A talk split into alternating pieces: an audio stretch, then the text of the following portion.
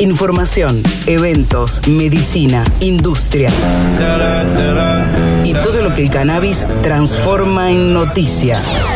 No todo es humo. No todo es humo. Un podcast informativo con un gusto diferente. Temporada 3. En este episodio de No Todo es Humo hablaremos de un tema tan delicado como es la relación entre el uso de cannabis y la lactancia materna. Hablaremos en base a estudios actuales y escucharemos los testimonios de Deb y Josefina, dos madres que nos cuentan sobre su vínculo con el embarazo, la lactancia y el cannabis. No, no todo es humo. Especiales. El cannabis es siempre un objeto de debate más aún en relación con el embarazo y la lactancia. En países como el nuestro, donde el cannabis medicinal está regulado gracias a la ley 27350, surge la pregunta respecto a la seguridad de su consumo durante estas etapas de la vida de una madre y su bebé. El CBD no tiene limitaciones de uso, pero ¿qué ocurre con el THC, el compuesto psicoactivo presente en el cannabis? Que haya médicos ¿no? que, estén interesados en, hablar de esto, porque cuando yo me entero que estoy embarazada, ¿viste? Y voy a la obstetra, yo le comento que, que soy usuaria de, cannabis, que estoy inscrita en el ReproCan, y me dicen, bueno, no, suspender. Y yo tipo, pero ni siquiera me preguntas cómo lo consumo, cuánto consumo, ni para qué, o sea, pero las dos obstetras que vi me dijeron, no, yo durante el embarazo no consumí hasta el último mes, que consumía aceite, porque lo hablé con mi médico, con el que hice la inscripción en Reprocan, que me dijo, bueno, analiza el costo-beneficio. Yo estaba con mucha ansiedad el último mes de embarazo y me dijo, total, la dosis que vos vas a consumir es mínima, es una dosis segura. Entonces, bueno, eh, sí hice uso del aceite el último mes de embarazo. Hace menos de un año que Deb fue mamá. Es autodidacta del cannabis y se dedica a la gastronomía canábica. Ella decidió utilizar el aceite y comestibles con mayor carga de CBD para transitar los dolores y la ansiedad de su embarazo. Para tomar esta decisión sobre si consumir aceite o no, no solo se informó por cuenta propia, sino que también lo consultó con su médico. Lo que ocurre generalmente es que las mujeres tienen miedo de comentarle a sus médicos que usan el cannabis. Debido a los estigmas prohibicionistas, suele ocurrir que dentro del control prenatal no suele brindarse información sobre su uso. Sin embargo, en una revisión realizada en el 2016, se indagaron más de 6.000 artículos científicos relacionados con el cannabis, gestación y lactancia. Solo una veintena de ellos cumplieron los estándares científicos necesarios para ser considerados en la evaluación de riesgos y beneficios. La falta de estudios imparciales sobre la lactancia y el cannabis ha planteado sesgos y desafíos enormes a la hora de las recomendaciones médicas, las cuales usualmente se limitan a la abstención de su consumo. Y bueno, me puse a investigar, ¿no? ¿Qué, podía producirle a la bebé porque a mí me hace bien, justo estoy con un dolor en la lumbar terrible y además de andar con la bebé colgada encima todo el día, ni hablar. Em, y me está ayudando un montón. No solamente para el dolor, sino que descubrí que me ayudó mucho con lo que es el posparto, el puerperio, la depresión posparto que no sabía que existía hasta que la padecí. Eh, pero me ayudó muchísimo a salir adelante de la depresión. Recordemos que durante el embarazo cualquier sustancia que se fume es nociva. La combustión y los derivados de la propia combustión son dañinas para el crecimiento y desarrollo fetal.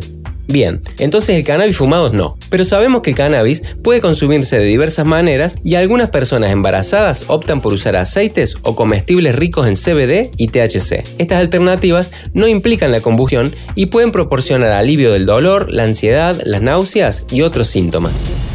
Después de que nace mi bebé, dejé de consumir y aproximadamente pasaron dos semanas, dos semanas y media que me empecé a sentir muy deprimida. Yo no entendía qué pasaba, ¿no? Pero de repente empecé a tener como sentimientos negativos, ¿me entendés? Como ver la vida, bien, bien, mierda, no sé, todo triste, todo feo. Y dije, bueno, voy a probar, experimentar, hacerme galletas con una manteca hecha con esta planta que tiene mucho contenido de CBD, por esta cuestión de que no, no quiero estar con el colocón del THC, digamos, para atender a mi bebé. Preferí usar el CBD. Em, y me hice galletas y empecé a consumirlas y de repente esa sensación de, de, de depresión dejó de estar. No desapareció completamente, pero noté que eran más los días que me sentía mejor que los que me sentía deprimida. Otra mamá que entrevistamos fue Josefina. Nos cuenta que uno de los momentos más significativos de su vida fue su embarazo, el que ocurrió poco antes de la pandemia de COVID-19. Durante este periodo continuó consumiendo cannabis, que era parte de su vida cotidiana antes de su embarazo. Para ella, la decisión de continuar usando cannabis se basó en la creencia de que reducir el estrés era fundamental para su bienestar y por lo tanto para la salud de su bebé. Entonces a la hora de estar embarazada, mi sensación fue esa, ¿no? De decir, bueno, a ver, no solo por el hecho de que yo ya venía consumiendo, como te digo, quizás no todos los días, día de por medio, cada tres días, de diferentes maneras, como te digo, por ahí inhalando humo, por ahí consumiendo mm, alimentos eh, elaborados con cannabis en dosis bastante sea, siempre teniendo en cuenta que es recreativo, mi razonamiento fue este, si yo me siento bien con esto, entonces no hay nada que pueda salir mal, ¿no? Siempre sabiendo que estaba en un embarazo saludable, ¿no? O sea, uno cuando comienza una gestación, se hace una serie de estudios en los cuales te dicen cómo está ese proceso, por lo menos en ese momento, estaba todo bien, digamos, basado sí en esos estudios y en cómo yo me sentía, porque de nuevo vuelvo a decirte, habiendo hecho un trabajo, viendo hacer un trabajo de esto de pensar que yo tengo el poder de autopercibir mi cuerpo, ¿no? O sea, no completo, no puedo saber qué niveles de qué sé yo tengo en el hígado en este momento, pero sí cómo me siento, ¿no? yo me estaba alimentando muy bien, según lo que yo sentía, ¿no? Estaba dándole bola a, a, esto, a mi actividad física, a mi alimento. Encontrarnos en Instagram, arroba no todo es humo. Escúchanos en Spotify o en YouTube como No todo es humo.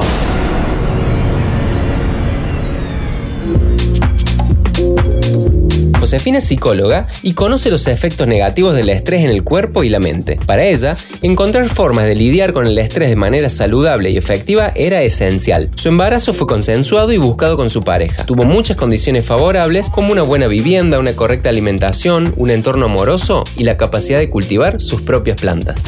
Entonces no era un consumir cannabis para mm, desestresarme de un estado totalmente como eh, lleno de nervios o lleno de frustraciones o lleno de... sino que era un momento de bienestar, de compartir entre nosotros, con mi compañero, con el bebé que estaba en la panza, de, tener pensamientos positivos al respecto, de proyectar cómo iba a ser nuestra vida, de nada, en lo cotidiano poder seguir con esa dinámica tan saludable que teníamos.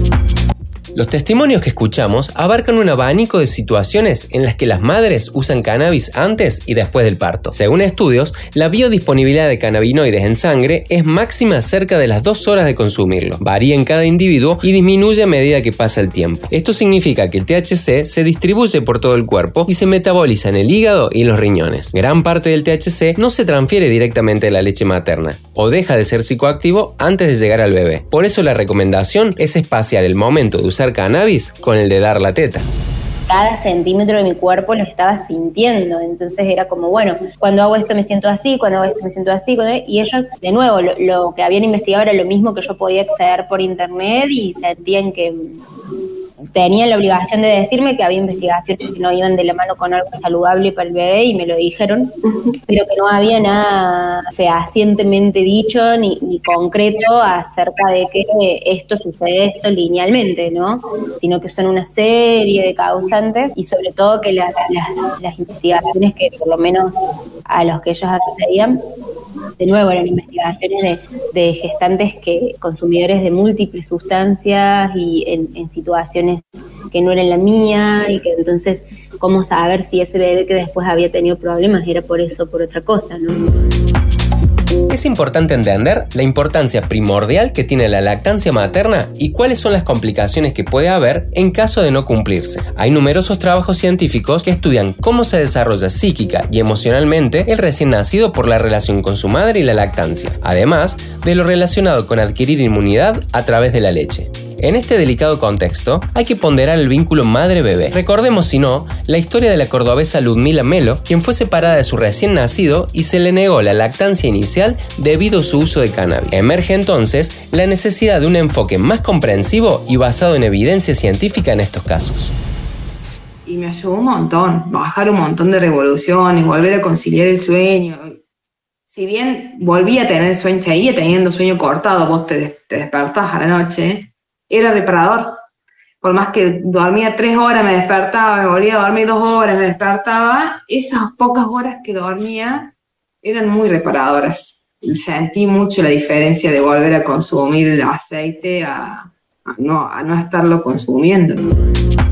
Los riesgos reales de la exposición prenatal al cannabis sigue siendo un tema a investigar. Es importante sensibilizar y empoderar a las mujeres para que hablen sobre su consumo con sus obstetras y otros profesionales de la salud. Esta comunicación abierta es fundamental para tomar decisiones informadas durante el embarazo. Los profesionales se deben formar para que las mujeres puedan salir del punitivismo e informar tranquilas que están usando cannabis, sin miedo a ninguna represalia.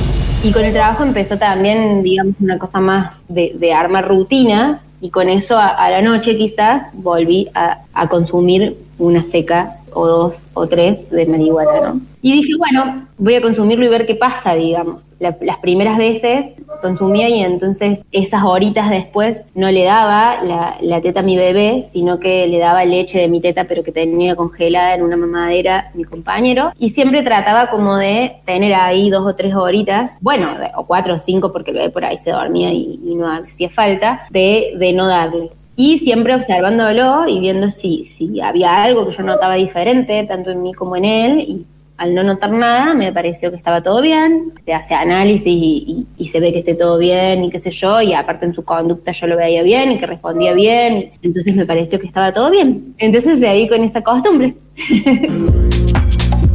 La investigación sobre el uso de cannabis durante el embarazo y la lactancia es un campo en evolución constante y se necesita un enfoque individualizado que tenga en cuenta la cantidad y el tipo de cannabis consumido. Con la comunidad médica y la sociedad explorando estos temas, la información basada en evidencia científica debe guiar las recomendaciones y políticas de salud pública para garantizar la seguridad de las madres y sus bebés. Información, eventos, medicina, industria y todo lo que el cannabis transforma en noticia. No es humo. Un podcast informativo con un gusto diferente. Temporada 3.